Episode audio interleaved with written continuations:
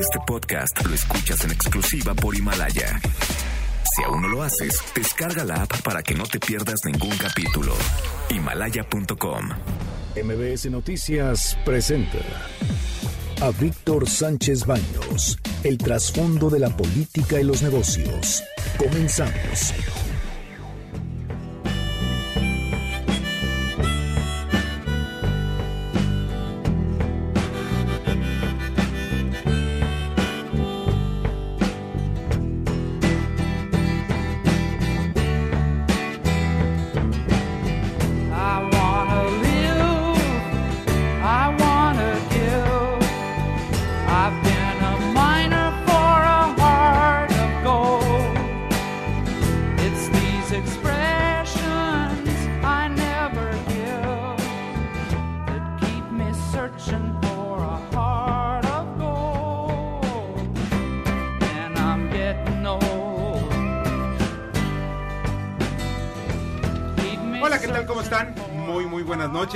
Sánchez Baños en MBS. Los saludo con mucho afecto a través de la frecuencia 102.5 de FM desde la Ciudad de México. Acompáñanos durante una hora para que juntos, juntos analicemos y discutamos la información de los asuntos de poder y dinero que leerás y escucharás mañana. Sintonízanos en vivo en streaming en MBS Noticias. Me acompaña César Huitrón. ¿Cómo estás? Muy bien, Víctor, como siempre muy contento de estar aquí en MBC Radio platicando de poder y dinero. Y con Carmen Delgadillo. Hola, ¿qué tal? Muy buenas noches a todos. Debate. Comunícate. Comenta a Víctor Sánchez Baños en MBS. Twitter, arroba B. Sánchez Baños y arroba MBS Noticias. Muchas gracias, de verdad les agradezco mucho que estén esta noche con nosotros. Tenemos mucha información. Seguimos con el tema del coronavirus. México sigue con cinco enfermos, todos atendidos en sus casas. Sufrió, eso sí, la cifra de sospechosos, casos sospechosos a 35, seis más que ayer. Eh, también tenemos eh, 43 casos de sospechosos que resultaron negativos. O sea, estamos viendo que sí hay eh, alarma y hay inquietud, pero afortunadamente la mayoría de los casos que han llegado con sospecha de coronavirus han sido negativos. En el mundo hay 97.964 casos confirmados. Y lo que es importante es que nos estamos acercando a los 100.000. Ya está para que este fin de semana seguramente lleguemos a 100.000 casos confirmados en todo el mundo, incluidas 3.352 muertes. En México se mantiene la vigilancia de los casos de sarampión. Se sabe que hay cuatro contagiados, todos bajo control, según esto lo dicen las autoridades y vamos a estar platicando de ello unos minutos más con eh, pues, un funcionario del gobierno al respecto. Y sin cambio, dos muertos, así como 42, perdón, sí hay un cambio, murió, acaba de morir hace unos cuantos, eh, unos cuantos minutos, otro trabajador de Pemex, víctima de esa bacteria que venía en un medicamento de hemodiálisis. Le tenemos información exclusiva en este programa y les los voy a platicar de cómo es y quiénes son los culpables, de acuerdo a una investigación que realizó, que realizamos eh, en este programa sobre lo que había alrededor de esta bacteria. Y todo hace indicar que se trataba, que compró el Pemex o la oficina de Pemex en Tabasco productos piratas. Tenemos incluso hasta la factura, la tenemos en nuestras manos. De esto vamos a platicar precisamente en el segundo segmento. No, no pierdan de vista lo que vamos a platicar. Es importante, es un crimen. Y todo, ¿por qué? Pues para hacer negocios negocios de, que, benefician y por una mugre de dinero. De verdad, tres personas han muerto por una miserable cantidad. Cualquier peso o miles o millones de pesos es una cantidad mísera cuando se pone en riesgo la vida de un ser humano. Aquí, eh, precisamente en ese tema platicaremos más en el tercer, en el segundo se- segmento del programa. Y en más de coronavirus, Italia suma 41 nuevos muertos y eleva el balance de víctimas a 148. Roma aprueba una partida de 1.500 millones, perdón, de 7.500 millones de euros por la crisis del virus y Estados Unidos da luz verde a un fondo de emergencia de 8 mil millones de dólares para contener la eh, enfermedad y sobre todo para ya producir una vacuna. Corea del Sur informó este jueves de que el total de contagios ha aumentado a 6.284. Es el segundo país en el mundo, después de China, que tiene tantos enfermos. Y esta enfermedad está afectando a 84 países en estos momentos. En China, el número de nuevos contagios parece frenarse y el miércoles la cifra disminuyó por tercer día consecutivo. En Irán, 92 personas han fallecido por este virus y se registraron en total 2.922 casos. España anunció un segundo muerto, un hombre de 82 años que tenía enfermedades crónicas, según dicen las autoridades. Estados Unidos detectó un centenar de casos y reporta 11 muertos. En América, Argentina un caso, caso sospechoso. en Brasil dos. En Canadá 33, en Chile 1, en Ecuador 7, en México 5, en República Dominicana 1, en Estados Unidos, como ya les dije, 66 y también en San Martín 2. Hablaremos entonces también en el programa sobre este escándalo de veras penoso, donde se salieron a relucir micrófonos en el Senado de la República, en las oficinas de la fracción parlamentaria del PAN. Platicaremos con el líder, el líder de los panistas, Mauricio Cur, quien acusó de sabotaje y espionaje, y los legisladores de Monera, quienes fueron acusados por el PAN. Todos los demás dicen que no es espionaje, es un montaje. En otras informaciones, a pesar de tener listos los dictámenes en el Senado para la venta de la marihuana para uso lúdico y medicinal, así como el outsourcing, pues ¿qué pasó? Pues que los senadores dijeron, ya se suspendió, suspendieron por el día de hoy mientras se realizan las investigaciones, pues ya no va a haber sesión.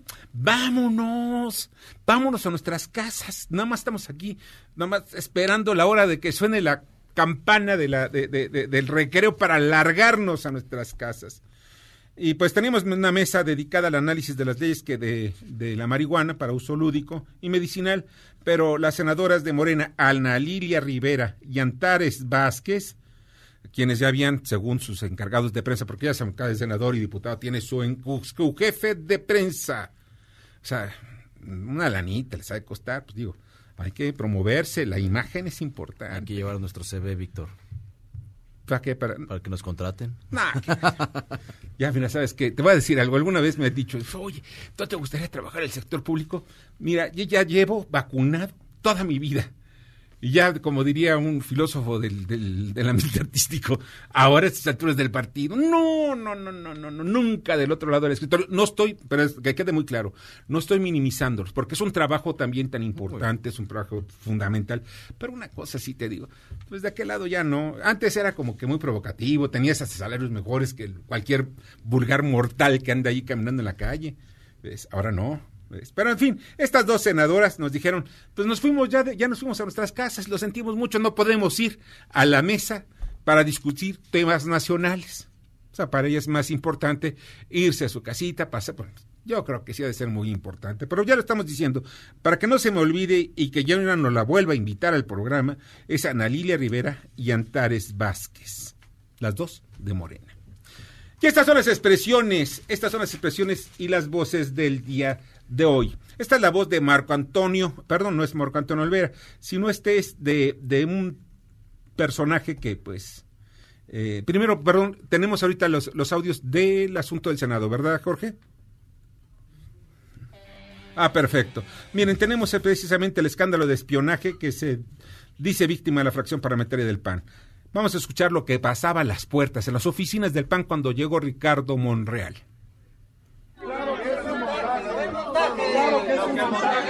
Por eso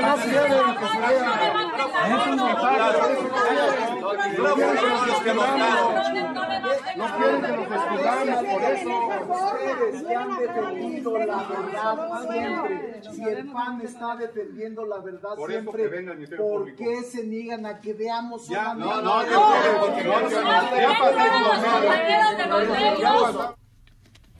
Imaginen ustedes. Bueno, ya estaban ahí los reporteros, las cámaras, los codazos, los gritos. Pero veamos qué es lo que dijo el senador Mauricio Cure, líder de la fracción parlamentaria del PAN en la Cámara Alta. Me acaba de avisar gente de administrativo de mi grupo parlamentario que estábamos siendo espiados y me acaban de entregar estos micrófonos. Yo pensé que era algo que ya había sucedido hace muchos años y que nos habíamos olvidado de eso. En este momento le estamos entregando, señora presidenta, una carta para que nos haga favor de hacer llamar al Ministerio Público Federal que pueda entrar para que empiece a hacer las investigaciones correspondientes. Bueno, y de inmediato, sí, pero raudos y veloces, ¿saben qué? Llegaron, pues ya la gente del Ministerio Público, ya sabe, con los investigadores, a revisar. Nada más que miren, yo vi los cables, la verdad las cosas son muy aparatosos. Y Curi se refiere también a un caso que ocurrió durante la presidencia de Emilio Gamboa, en donde se detectaron algunos cables, pero esta ocasión Emilio Gamboa fue el que lo denunció. El, era el líder de la mayoría, en ese momento era la mayoría priista.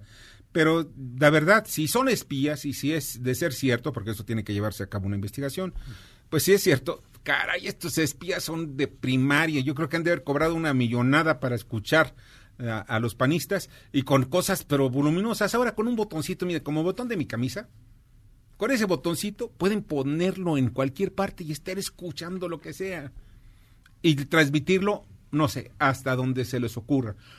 ¿Por qué tienen esos aparatos, cables así grandotes y enchufes? Bueno, en fin, no dudo, no dudo que estén muy molestos los panistas y vamos a platicar con, con Mauricio Curi al rato y también con, eh, con la senadora Mitchell de Morena, pues para que nos platiquen sobre este tema. Pero aquí hay un tema muy vergonzoso que es lo que vamos a escuchar adelante. Esta es la voz de Paul Velázquez, un tipo que amenazó de muerte en un acto que es un acto penado por el código, obviamente por el Código Penal Nacional, amenazó a una compañera periodista, a Isabel Hernández. Se atrevió a decirme falso pirata y yo de verdad de todo corazón le deseo que también reciba un balazo. Se lo deseo y si queda viva platicamos el tema del parche. Este cabrón.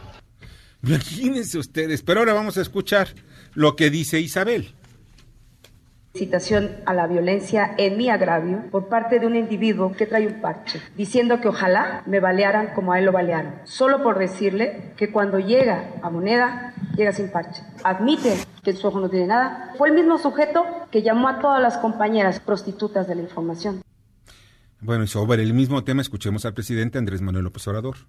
Ya, ya, amor y paz. Aquí, afuera, en las redes y en la calle, libertad absoluta, pero aquí, paz y tranquilidad. Profesionalismo para informar, sin censura a los ciudadanos. Respeto a la gente, respeto a los mexicanos. No, miren, ¿sabe qué le voy a decir una cosa? Con todo respeto, porque con todo respeto y cariño, como dice el líder del Ejecutivo. La verdad de las cosas es que para quedar como príncipes se debían haber hecho algunas, algunas, algunos mecanismos, que son mecanismos muy administrativos.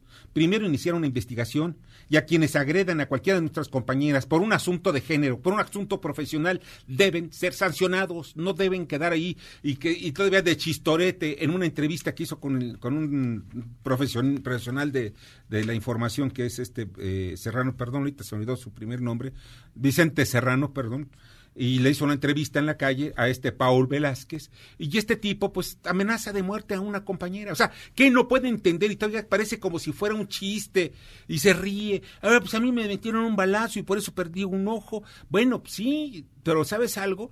Eso no te pone ni te da ninguna ventaja sobre nadie. Qué bueno que sobreviviste y de verdad. Y se fue porque, porque, porque estabas haciendo uso de tu libertad de expresión también. Pero hay algo muy importante. Aquí se respeta. Y eso es lo que debían decir las autoridades, decir en Palacio Nacional, aquí se respeta a nuestras compañeras, aquí se respeta, hay respeto entre todos. Y si alguien resulta en esa investigación culpable, pues que se manejen algunas sanciones, entre ellas no entrar. Mire, yo he estado, de verdad, en conferencias de prensa en la Casa Blanca, invitado obviamente por el gobierno de México, porque no me invitó el gobierno de, Estados Unidos. Bueno, pasas filtros y filtros y filtros. Bueno, he estado también en la Casa Rosada, en la Casa Rosada de Argentina, y lo mismo. Y también he estado en, en otros lugares, en España, por ejemplo, en el Palacio de la Moncloa, y de verdad, son filtros, y no pasa cualquiera. Y un caso de estos nunca dejaría constancia. Pero en fin, eso da, mucho coraje y lo siento mucho, pero son cosas que no se deben permitir. Y señor presidente, es urgente, es urgente que se ponga orden en las mañaneras. Miren, ya está la línea telefónica y le ofrezco una disculpa que me lo haya hecho esperar, pero, pero en fin, son estos asuntos periodísticos. Se, se, encuentra Jorge Alfredo Ochoa, director general de Servicios de Salud Pública de la Ciudad de México. Jorge, ¿cómo estás? Muy buenas noches. Bueno, Jorge. No parece que ser que ya se me cortó la llamada. Sí, sí, se cortó la llamada. Bueno. Entonces, imagínense, y regreso otra vez sobre el tema, porque independientemente, yo sé que esto no es un asunto del presidente, y el presidente tiene razón, o sea, no, no tiene que meterse en esto, y estos no son asuntos que deben ventilarse precisamente ante el presidente de la República, son asuntos que deben ventilarse en forma más doméstica. Pero pues, caray, le dejan todo al presidente. Regresamos a los tiempos del gran Tlatuani, el que resuelve. Es porque ya convirtieron en audiencias públicas las mañaneras. O sea, ya llega, mira, yo sé de buena fuente. Y cuando quieran se lo voy a platicar a quien esté dispuesto a escucharme. Ahorita se los platico a ustedes. De que pues hay gente que llega y, oye, tú vas a la mañanera, ¿sí? Sí, oye, te ofrezco una lanita entre cinco y hasta 100 mil o 150 mil pesos porque traten un tema en la mañanera. Pero en fin, regresamos, ya, está, ya ahorita ya está otra vez en la línea Jorge Alfredo Ochoa. Jorge, ¿cómo estás? Muy buenas noches. Hola, ¿qué tal? Muy buenas noches. Oye, Jorge, ¿cómo está en estos momentos el asunto del sarampión en México? ¿Es considerado eh, grave? Pues porque ya supuestamente ya estaba erradicado desde hace 20 años el sarampión en México, pero ¿qué tan grave es? No, no es grave la situación. Tenemos cuatro casos que ya están confirmados por laboratorio, que sí son casos de sarampión. Y no es grave en el sentido de que existe una vacunación eh, desde hace muchas décadas. eh, La población sí este, acepta claramente las vacunas y poder- por eso podemos hablar de que un alto porcentaje de la población pues está protegida contra este padecimiento. Sí, así es. Bueno, de- desde yo me acuerdo que una de mis vacunas que tengo ahí, la, la marca en uno de mis brazos, es la del sarampión. Pero pues creo que ya se dejó de, de- de- de aplicar esa, esa vacuna. No, en nuestro país se aplica y se aplica masivamente. Ajá. En donde hay problema porque no se aplica masivamente es en algunos países europeos, en Canadá, en Estados Unidos, en donde existen estos movimientos de grupos antivacunas. Sí. Pero en el caso de México no existe ese movimiento y la población acepta bastante bien este, lo que es la vacunación contra todos los padecimientos prevenibles. Ya que estás tocando el tema de las vacunas, porque independientemente en Europa, como algunos, algunos mexicanos ya ven como un peligro las vacunas, ¿qué se puede decir al respecto? ¿Son peligrosas? ¿Pueden generar daños como se ha detectado en algunos países? No, por supuesto que no. El beneficio por las vacunas es inmenso. Sí. Es muy poco el riesgo. Generalmente este, estos grupos antivacunas este, pues se basan en alguna concepción religiosa, ¿no? En cierto fatalismo de que pues que se haga la voluntad de Dios Así es. o por este, movimientos que son a favor de este, pues no introducir ninguna sustancia diferente de la natural al, al microorganismo. ¿no? O sea, no son dañinas y está confirmado 100% de que se pueden aplicar y no hacen daño a ningún niño. Por supuesto, no hacen ningún daño y el beneficio es muy evidente. Yo estoy convencido de ello, pero, pues es pero también es importante que la autoridad lo diga, ¿ves? Ahora, Jorge, por otra parte, ¿cómo evitar contagios con el sarampión?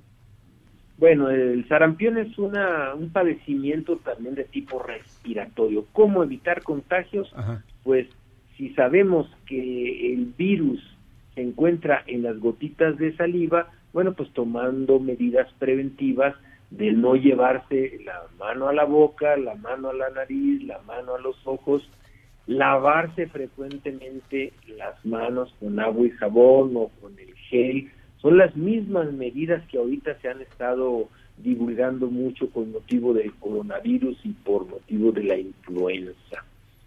Sí, y la única señal que puedes entender este, sobre este asunto, sobre el sarampión, es que casi son los mismos síntomas de una influenza, pero cuando ves algunas eh, como eh, en la garganta eh, de los niños, un, como, ¿cómo se les llama? Este, como viruelitas, no sé cómo, cómo son Ah, como sí, granitos, ese es ¿no? un signo muy muy raro, ¿no? Lo que es la mancha de Koplik.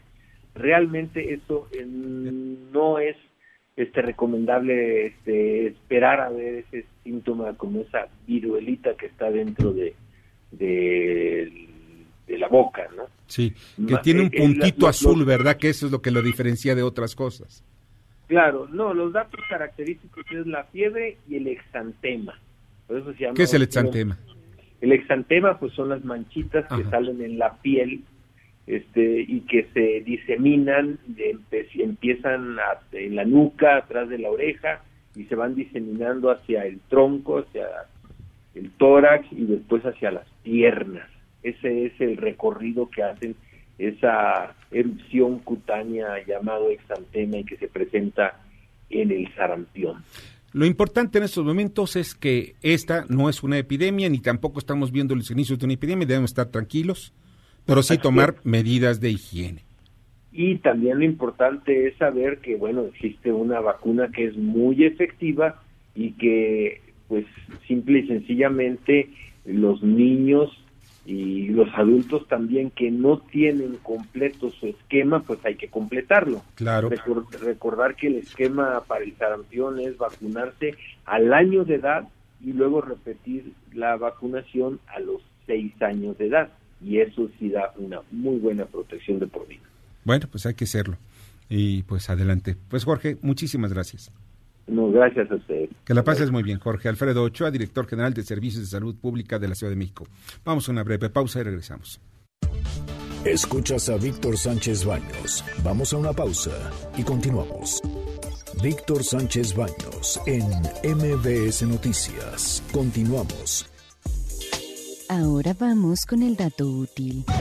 La tipificación del feminicidio obliga a investigar con perspectiva de género un homicidio, tomando en cuenta la vulnerabilidad de la mujer. Hoy en día el feminicidio está tipificado con las normas necesarias solo en 19 estados, según datos del Observatorio Ciudadano Nacional del Feminicidio. Debate. Comunícate. Da tus opiniones a Víctor Sánchez Baños en MBS. Teléfono en cabina 5566 1025.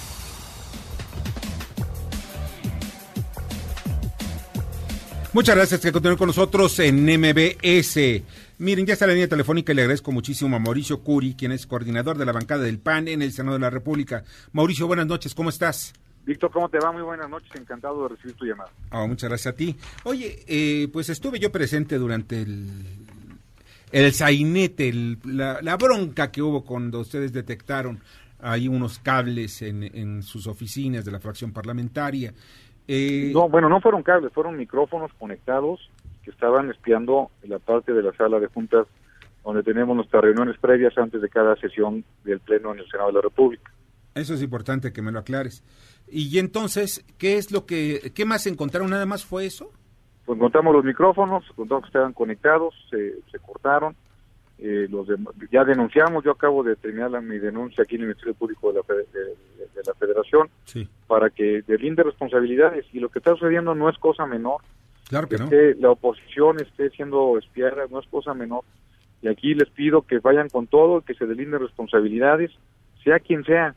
Y lo que sí les puedo decir es que a nosotros no nos va a intimidar, que sabemos la responsabilidad tan grande que tenemos con el país y que por eso vamos con todo y por eso estamos con la conciencia tranquila y por supuesto en ese momento que me, que me entregaron los micrófonos, bajamos y denunciamos. Aquí tengo que reconocer que la mesa directiva, inmediatamente que le dijimos lo que había pasado, y, mandó a llamar a la fiscalía para que declaráramos y ya declaramos tanto tu servidor como Joaquín Galvez y también aquellas personas que estuvieron viendo los micrófonos conectados.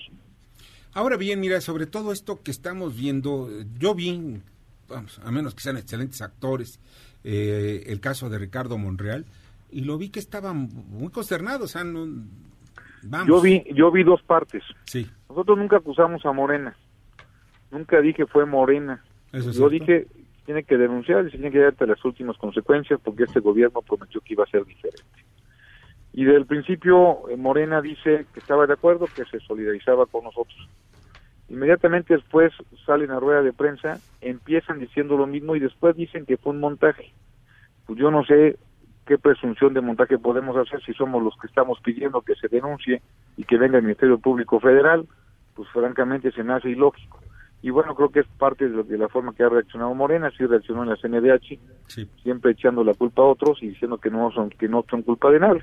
Pero bueno, eso ya que lo deslinde la, la Fiscalía y este y ya estamos. ¿Y cuánto este, tiempo crees que lleve la, la investigación? Nos dijeron que va a tardar, no importa, todos tenemos paciencia, pero lo importante es que llegue a las últimas consecuencias y que diga qué pasó. Ahora, ¿ustedes tienen alguna sospecha? Pues bueno, evidentemente, si somos la oposición y somos la única oposición de este país que está dando la cara, creo que sí puede ser parte de lo que está sucediendo. Bueno, o sea, directamente estás acusando a Morena. Pues bueno, eso es, es parte de lo primerito que es la presunción número uno que podemos ver que haya sido el, el- el gobierno o Morena o, algo o algo que lo que empiecen a revisar, pero lo que sí estamos convencidos que había micrófonos que estaban conectados, que estaban por lo tanto revisando lo que estaba pasando a la oposición. Esto en otros países sí. sería gravísimo. Claro, no, también en, el nuestro países. es grave. Sí, pero, lo- pero aquí lo que de aquí están saliendo con la tangente. Aquí están, aquí no, no se hacen responsables de nada. Dicen que fue un montaje, cosa que se me hace ridículo que para inclusive para quien lo dice y ofensivo para quien lo dice. Entonces creo que esto es importante que se vea y que llegue a últimas consecuencias y que la fiscalía aclare.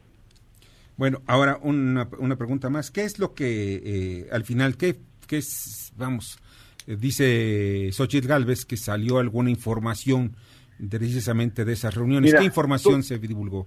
Todo fue a raíz de que hoy en la mañana, en la junta previa, precisamente en esta sala donde encontramos el micrófono, Xochitl Galvez dice, oigan, no tendremos micrófonos o alguien no estará dando información de los que estamos aquí allá afuera. Ya nos metimos a la sala de pleno y mi persona de administración que, que regularmente hacen, eh, regularmente me refiero de 6 a 12 meses hacen barridos a ver que no lo tengan, Damián Cepeda lo hizo cuando fue coordinador, eh, hace un año lo hicimos nosotros y no había habido nada. Lo manda a revisar y a las 2 de la tarde me trae los micrófonos de lo que de lo que encontraron en la parte del plafón de la parte de arriba, que eran tres micrófonos que estaban conectados exactamente contra los aspersores de incendios. En ese momento bajamos los senadores al, al pleno a denunciar y a pedir a la presidenta de la mesa directiva para que haga favor de hablarle a la junta a la junta de, de- a, la, a la fiscalía La Fiscalía General de la República. y también aquí tengo que reconocer a todo el bloque opositor, PRI con Miguel Ángel Osorio Chong, con el PRD de Miguel Ángel Manchera, con Dante Delgado de Movimiento Ciudadano, inclusive el Verde también se nos acompañó en la rueda de prensa, para poder decir que esto que sucedió pues no se puede volver a suceder y que se tiene que parar y que se empiece a, a- a revisar por parte de la Fiscalía, cosa que ya se está haciendo. Ya declaré yo, estoy tres horas declarando ahí, ya declaró también Xochitl Gálvez. Perfecto. Mauricio, no sabes cuánto agradezco tu información. No, hombre, al contrario, muchas gracias y las veces que dispongan y gracias por recibir la llamada. No, a ti. Muchas gracias. Mauricio Curi, coordinador de la bancada del PAN en el Senado de la República. Ya está en la línea telefónica y también le agradezco muchísimo a Malu Micher, quien es senadora por Morena. Malu, ¿cómo estás? Hola Víctor, buenas noches. Un saludo a usted y a todo su auditorio. Igualmente, gracias. Oye, Malu, eh, estás, no sé si escuchaste parte de la entrevista que le hicimos ahorita a Mauricio Curi y pues de alguna manera está señalando a Morena.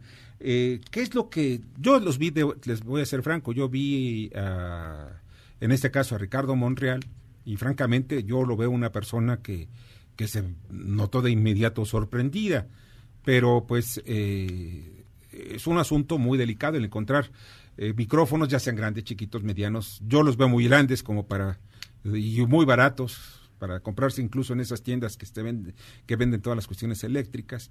Pero, es. ¿qué es lo que realmente pasó y qué es lo que sienten pre- en, en la fracción parlamentaria de Morena? No, bueno, yo creo que de entrada hay que decir que, por supuesto, que estamos absolutamente de acuerdo en que se llegue a fondo, se deslinden responsabilidades, se castiga a responsables, a culpables y, por supuesto, eh, se llegue a la verdad. Nosotros no vamos a solapar absolutamente a nadie. Pero también hay que hacer una aclaración, nosotros no somos iguales. Nosotros no le, le aprendemos a García Luna, por amor de Dios. Hemos sido víctimas de muchísimas eh, persecuciones, de, eh, por supuesto, en nuestras llamadas las han interrumpido, las han investigado. O sea, yo fui víctima de esto. Entonces no podríamos más que defender que no se repitiera. Y lo que es muy grave es que es- no hay seriedad en este tema, no hay responsabilidad en las declaraciones, porque nosotros sí hemos sido serios, estamos legislando con seriedad, con responsabilidad, pero lo que sucedió, Víctor, despierta muchas sospechas.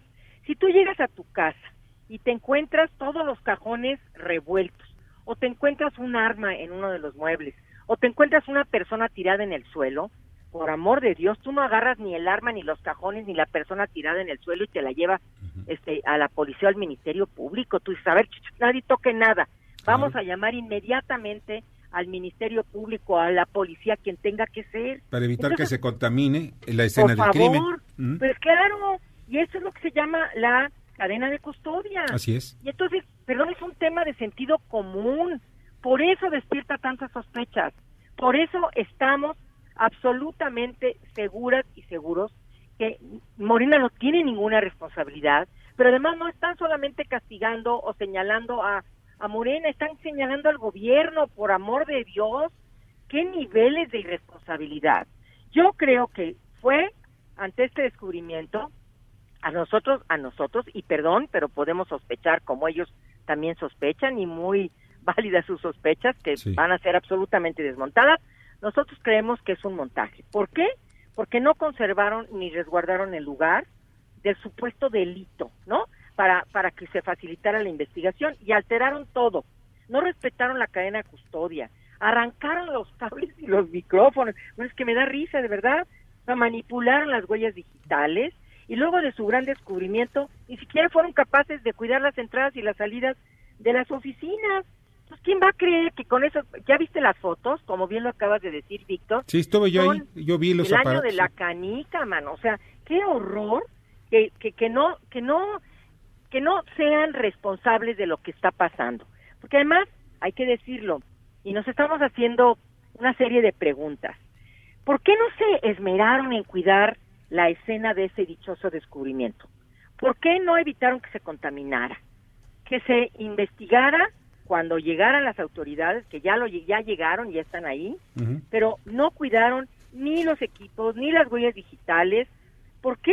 O sea, no llamaron a las autoridades inmediatamente. Ah, no, imagínate tú lo que hicieron.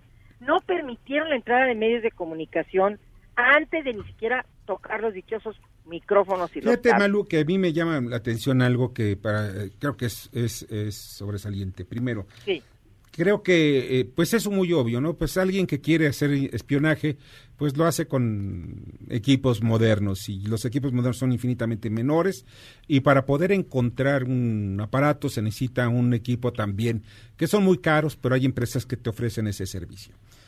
Primero, segundo, yo veo que como que fue para hacer dejar evidencia de algo muy claro, de que sí tenían micrófonos de que era algo así aparatoso. Y me llama la atención de que en estos momentos estamos, estaban a punto más bien de, discutir los temas del outsourcing, que es muy importante, y también el de la marihuana para uso lúdico y, medicinal. O sea, como que eh, siento que va más allá que una simple una simple acción de espiar, que es lo que dicen, porque pues no creo que haya dicho más de lo que digan en la tribuna, ¿no? No, no, no. Yo creo que ellos están en su derecho de solicitar la investigación. Nosotros somos responsables y por supuesto que estamos apoyando que se llegue a fondo. Lo que no vamos a apoyar es que se inventen que hay eh, eh espionaje, que Morena y que el gobierno, cuando por una falta de responsabilidad y de sentido común, borran todas, los, eh, los eh, todas las huellas, eh, bueno, como bien se dice en términos legales, no respetan la cadena de custodia de tales objetos. Entonces, pues claro que, perdón, pero yo yo no me la compro esa, no, no me la compro, pero bueno, pues nosotros estamos a favor de que se llegue a, al fondo, y que se investigue. al fondo de todo. Y así debe de ser, porque a mí, a mí me espiaron, me pusieron cámaras cuando gobernaba Vicente Fox, afuera de mi oficina, cuando investigué a los hijos de Marta. Yo sí sé cómo funcionan esas cosas y estos están pasando, porque creen que le aprendemos a García Luna, pues si a García Luna lo queremos en la cárcel, no lo queremos asesorando. Así es, pues por favor. Te agradezco mucho, Malu, que estés no, con nosotros. muchas gracias. Un abrazo. Igualmente, Víctor. igualmente. Gracias, Malu. Malu Mitchell, senadora por Morena. Y pues lo que sí que quede claro, que debe investigarse a fondo, caiga quien caiga y que sepamos, sepamos más bien todos los mexicanos qué es esto, porque en cualquier país, como dijo también eh, Mauricio Curi, esto sería un gran escándalo. Y pues que caiga quien caiga, porque pues puede ser hasta fuego amigo. Por ahí tengo unos datos y son mis datos. Vamos con el comentario de Miguel Mancera, senador y coordinador de la fracción parlamentaria del PRD. ¿Cómo te va, Víctor? Me da mucho gusto saludarte una vez más y comentarte que en el Senado de la República llevamos a cabo un ejercicio muy importante donde estuvieron empresarios, representantes de fuerzas sindicales, senadoras, senadores y el gobierno de la República, representando en diferentes instancias, desde la Secretaría de Hacienda, Secretaría del Trabajo, Unidad de Inteligencia Financiera y la propia Procuraduría Fiscal, para discutir acerca del outsourcing. Hoy te puedo decir que se ha llegado a un avance sustancial, se ha llegado a una reforma de ley que buscará la protección de los trabajadores pero también conservar el dinamismo y la voluntad de los empresarios de invertir en nuestro país. Un ejercicio que deja huella importante de cuando el diálogo se le da prioridad, el resultado es un producto que deja a todo el mundo con un buen sabor de boca. Así ha quedado esta discusión del outsourcing en el Senado de la República y próximamente estará seguramente ya en discusión para comisiones y después aprobación en el propio Pleno. Escuchas a Víctor Sánchez Baños. Vamos a una pausa y continuamos. Víctor Sánchez Baños en MBS Noticias. Continuamos. Ya regresamos con el dato inútil. De 3.056 feminicidios investigados como tales entre 2012 y 2018, las autoridades detuvieron a 1.732 sospechosos. 739 feminicidas fueron condenados y 105 fueron declarados inocentes, reportó Mexicanos contra la Corrupción. Debate. Comunícate. Comenta a Víctor Sánchez Baños en MBS.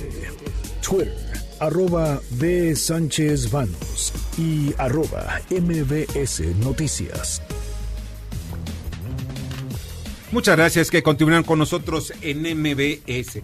Miren, es muy claro que estamos en el mes de la mujer y pues independientemente mañana voy a hacer eh, varias eh, observaciones. Una, la más importante, es lo que publico mañana en mi columna, en el sentido de que después del martes. O sea, llevamos un sábado con un, con un lazo, o sea, con una, una gran cadena de mujeres, el domingo con una marcha y el lunes en donde pues va a haber un paro donde muchas mujeres van a estar en paro precisamente. Y el martes qué o sea van, van a regresar a lo mismo no van a quedarse, no van a presentarse en los, desde el punto de vista político una serie de medidas. ¿Para qué? Para proteger a la mujer de la violencia, para igualar los salarios de la mujer por las actividades que hace un hombre y una mujer tengan el mismo salario. En fin, hay muchas cosas. De eso platico precisamente en mi columna. Y por ello también invitamos a un empresario que pues, eh, pues tiene que ver mucho con los gustos de las mujeres. José Saga, ¿cómo estás, Pepe? Súper bien, súper bien. Muchas gracias. Gracias por invitarme, Víctor. Él es, él es presidente, el, el CEO de la empresa Vicky Form. Muchos de ustedes deben conocerla, que es fundamentalmente ropa, ropa interior para mujeres, ¿verdad? Así es, así es. Oye, muchas veces, y yo he visto a algunas mujeres feministas que cuestionan muchísimo, ¿no? Oye, ¿por qué utilizar a la mujer y sacar algunos este, anuncios donde sale la mujer? Pero la verdad de las cosas, pues es un negocio. También es ropa interior, la mujer la utiliza y, y debíamos nosotros los hombres también utilizar cierto con cierto charming también cierta ropa interior para hacerla divertida porque qué flojera no bueno eso es lo que digo yo yo creo que eh, yo creo que soy el que uso ropa de flojera pero en fin. Con que sea uno cómodo ese es el asunto no pero este pero las mujeres tienen bueno hay mucho diseño hay mucha ciencia en, en el diseño precisamente de la ropa Sí, eh, la ropa interior para las mujeres tiene otros objetivos también. Eh, es la primera decisión que, que, toman y deciden cómo se quieren ver. Y hay un tema también de mucha seguridad y empoderamiento respecto a cómo se ven. Eh, nosotros somos menos eh, interesados en esa parte como, como hombres, nos vemos menos al espejo y estamos menos al pendiente de esas cosas.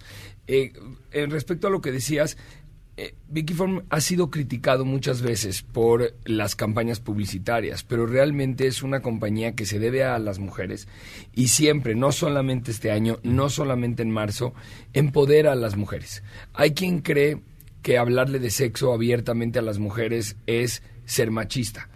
Lo que la marca cree es que hablarles de planchas, de licuadoras y de lavaplatos es machista. Eso sí. Pero hablarles de sexo no. Y vemos en la televisión continuamente publicidad y mensajes hacia las mujeres, dirigidos claramente hacia las mujeres, en esos paradigmas, ¿no? De, de lava rápido los platos, este jabón lava rápido los platos para que salgas a jugar con tus hijos y ves en la ventana al papá con los hijos jugando y la mamá lavando los platos y eso les parece completamente normal. Vicky Form defiende que a la mujer se le puede hablar de sexo abiertamente y que en esa libertad puede elegir lo que... lo y hasta donde ella permita. y hasta donde ella permite, Claro. es un tema 100% en libertad. Y a la hora de romper esos paradigmas, siempre hay controversia. Lo mismo está pasando con, con, el paro de lunes. Hay incluso mujeres que están diciendo, pero ¿por qué feminicidios? Porque si hay también homicidios de, de, de hombres. Debemos de salir a trabajar. Cuando uno trata de romper paradigmas, siempre hay controversia. Cuando la mujer luchó por el voto, había quien decía que las mujeres no debían de votar. Hoy nos parece ridículo, pero en esa evolución las cosas han cambiado. Y respecto a lo que decías en tu columna, me parece, Víctor, que es fundamental lo que va a pasar el lunes porque nos van a demostrar lo que es un mundo sin ellas. Yo creo que la mujer está en esta batalla luchando contra esta deuda histórica que le de- les debemos los hombres, Así es. en donde en donde han definitivamente hay un tema de diferencia que las pone en desventaja injustamente, pero creo que sí nos van a demostrar lo que es un día sin ellas. Nosotros en Vicky Form decimos que el lunes va a ser imposible, porque nosotros solamente tenemos 90%, 90% de las mujeres, 90% de la fuerza laboral de la compañía son mujeres. Para nosotros va a ser imposible, pero queremos que ese día esté. O sea, los hombres... Y además es 95% de tu clientela. O más. Bueno, Los- 95 porque el otro 5% lo compra para, para ellas, hombres que compran para ellas. Nosotros nos debemos a las mujeres sin lugar a dudas, pero queremos que para los hombres es obligatorio que vayamos a trabajar la jornada Claro, completa, claro. porque lo que queremos es que se note, que se vea la diferencia sin mujeres. Mira, eso es lo importante. eh, mira, desde ahorita ya ese movimiento tiene un gran avance.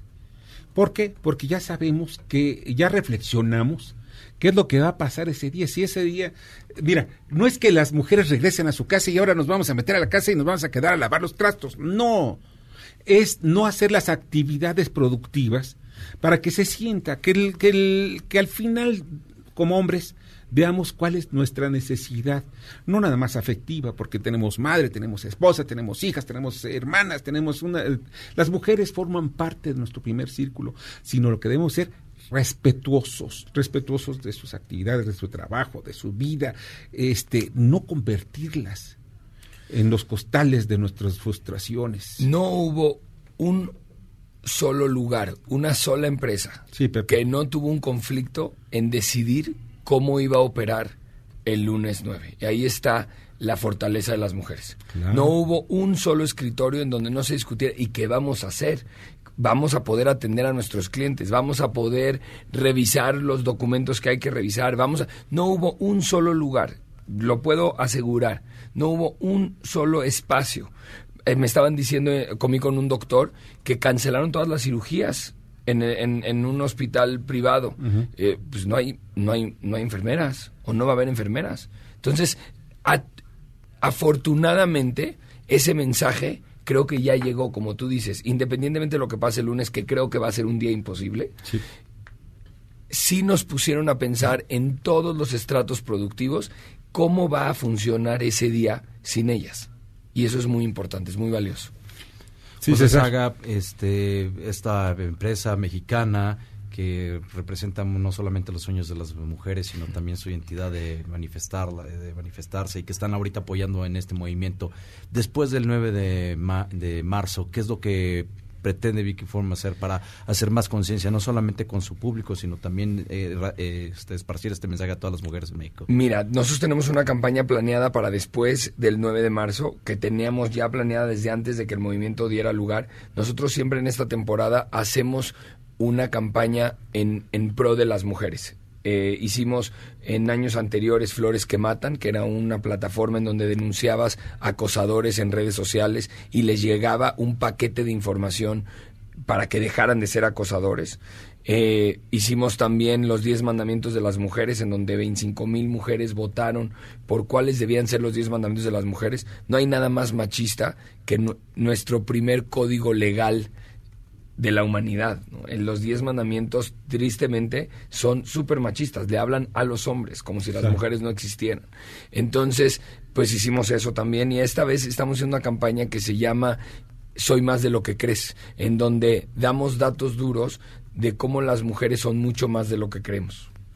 Oye, pues Pepe, me gustaría muchísimo que platicáramos después, ya unos eh, días se va a poner contacto Carmen Delgadillo con contigo para que puedas visitarnos y platicar sobre este, eh, pues esta mm, red de tutorías llamada Catalyst y donde pues eh, impulsa tus negocios, sobre todo de la comunidad judía, que es este tu comunidad. Sí, sí, sí, encantado la vida. Es una, es una, es un espacio en donde damos mentoría y es una red en donde apoyamos las nuevas ideas y a los jóvenes que están trayendo cosas distintas al, al, a la economía de este país. Creemos que ese, ecosistema va a ser extraordinario.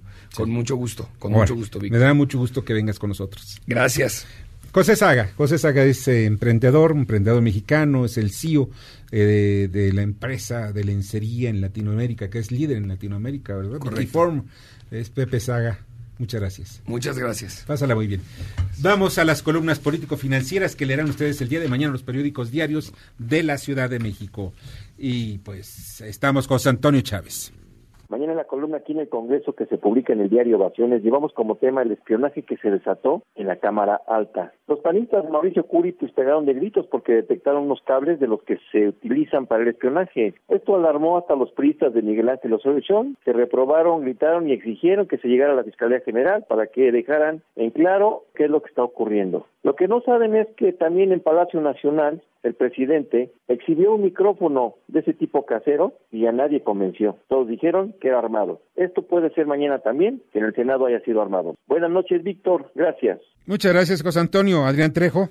La fracción parlamentaria del PAN en el Senado denunció ser víctima de espionaje y sin embargo eso ha sido motivo para que los trabajos legislativos en el Senado se detengan. La gran pregunta es si se trata de una estrategia para detener dos debates muy importantes, uno sobre el uso lúdico de la marihuana y el otro sobre las nuevas reglas del outsourcing, o si en verdad se trató de un acto que atenta contra la libertad de reunión y busca menguar la de por sí ya menguada fracción parlamentaria del PAN. De ese tema les platicamos en la Divisa del Poder en el periódico 24 horas.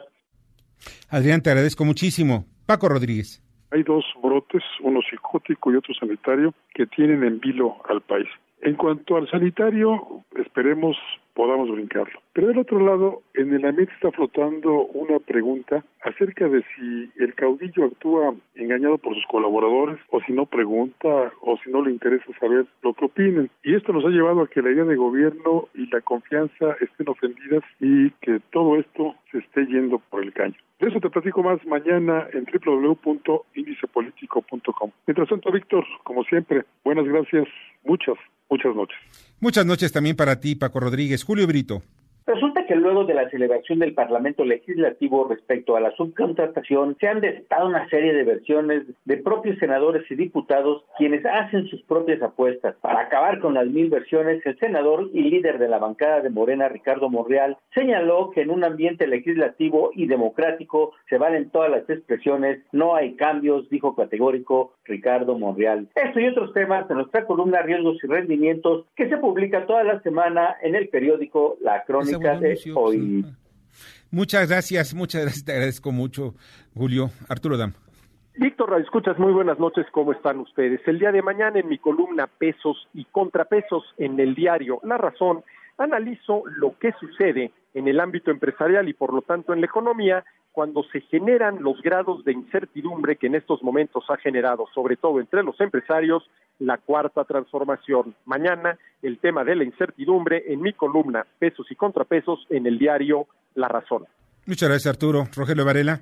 Muchas gracias, Víctor. Buenas noches a todos. El sector minero abre la chequera y anuncia inversiones por 200 millones de dólares para el 2020. Mañana en corporativo en el Heraldo de México. Muchas gracias, Rogelio. Lila Arellano.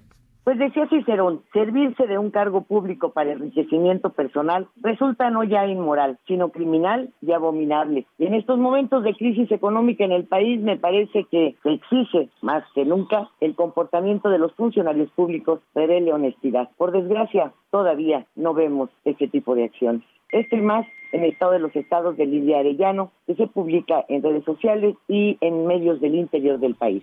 Muchas gracias, Lilia. Pasa buena noche. Darío Celis. Mañana en la columna La Cuarta Transformación del periódico El Financiero vamos a platicar del paquete de proyectos de infraestructura energética. En cosa de días será presentado, de hecho ayer, el presidente López Obrador se reunió con los directores de la Comisión Federal de Electricidad, de Pemex, con la secretaria de Energía, para ultimar los detalles, palomear aquellos proyectos en donde el sector privado va a tener entrada al 100% de esto platicamos mañana en la columna La Cuarta Transformación del periódico El Financiero. Buenas noches. Buenas noches, Darío. Mauricio Flores. Les voy a contar una historia mañana que realmente es de las que ojalá hubiera más en nuestro país. Una obra de infraestructura que le va a cambiar el rostro realmente a Oaxaca puede ser concluida antes del 2024. Me refiero a la autopista, una autopista de altas especificaciones que va a llegar hasta Puerto Escondido quiénes están participando, cómo están trabajando, cuáles son los tiempos que se están efectuando en una obra en medio de una de las zonas más complicadas en todos los sentidos de nuestro país. Mañana los detalles ahí en Gente detrás del dinero, periódico La Razón. Muchas gracias Mauricio, pásala muy bien y mañana en Poder Dinero en varios medios, Eje Central, Cuadratín, Diario Imagen, publico que el martes 10 regresan al suplicio las mujeres. Eh, pues los políticos están en zona de confort, inmóviles. No hay nada, no han hecho nada y no prometen nada. En fin, vamos a un breve corte y regresamos. Escuchas a Víctor Sánchez Baños. Vamos a una pausa y continuamos. Víctor Sánchez Baños en MBS Noticias. Continuamos. Continuamos con el dato feo. Entre 2012 y 2018, las fiscalías del país reportaron 3.056 feminicidios. Sin embargo, con base en solicitudes de información Mexicanos contra la Corrupción, contabilizó otros 2.646 casos más de mujeres asesinadas con violencia, cuyas muertes no fueron reconocidas como feminicidios. Bueno, miren, eh, les agradezco primero, antes que nada, que sigan con nosotros en MBS. Eh, tengo en mi mano una factura que emitió un señor llamado José Roche Pérez con registro federal de causantes ROPJ 661214UJ6. El, su domicilio es precisamente en Tabasco, en el centro Tabasco. Y esta factura está dirigida a petróleos mexicanos y obviamente a la, al hospital de Pemex de Villahermosa.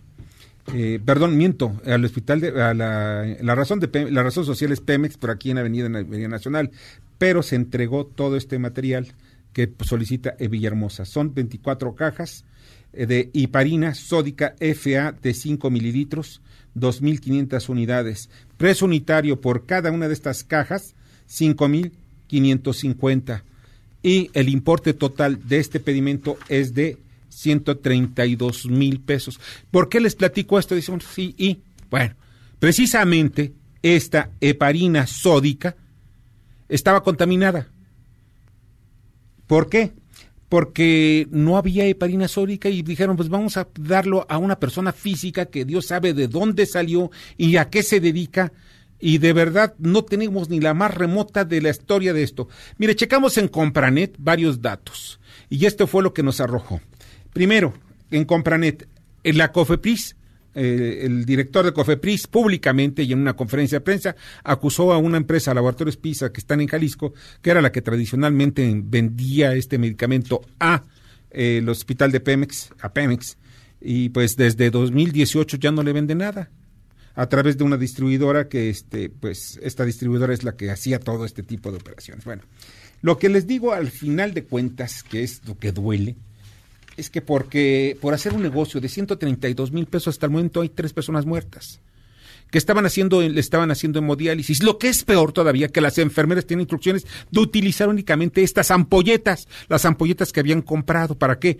Para que de pronto hubiera una escasez y pidieran otro, otro paquete de ampolletas a este mismo distribuidor. Las enfermeras, sin saber que estaba contaminado, obviamente, eso espero, que no se sabía, pues dejaron, ahora les pusieron esas, porque muchos de estos enfermos, estos pacientes, llevaban sus propias ampolletas. Imaginen ustedes, llevas tu ampolleta porque, le tienes confianza, la ampolleta la compraste aunque esté en una farmacia. Y la llevas y le dices a la enfermera, ¿sabes qué? Aplícamela. Y en lugar de eso le aplican una que se encontraba contaminada.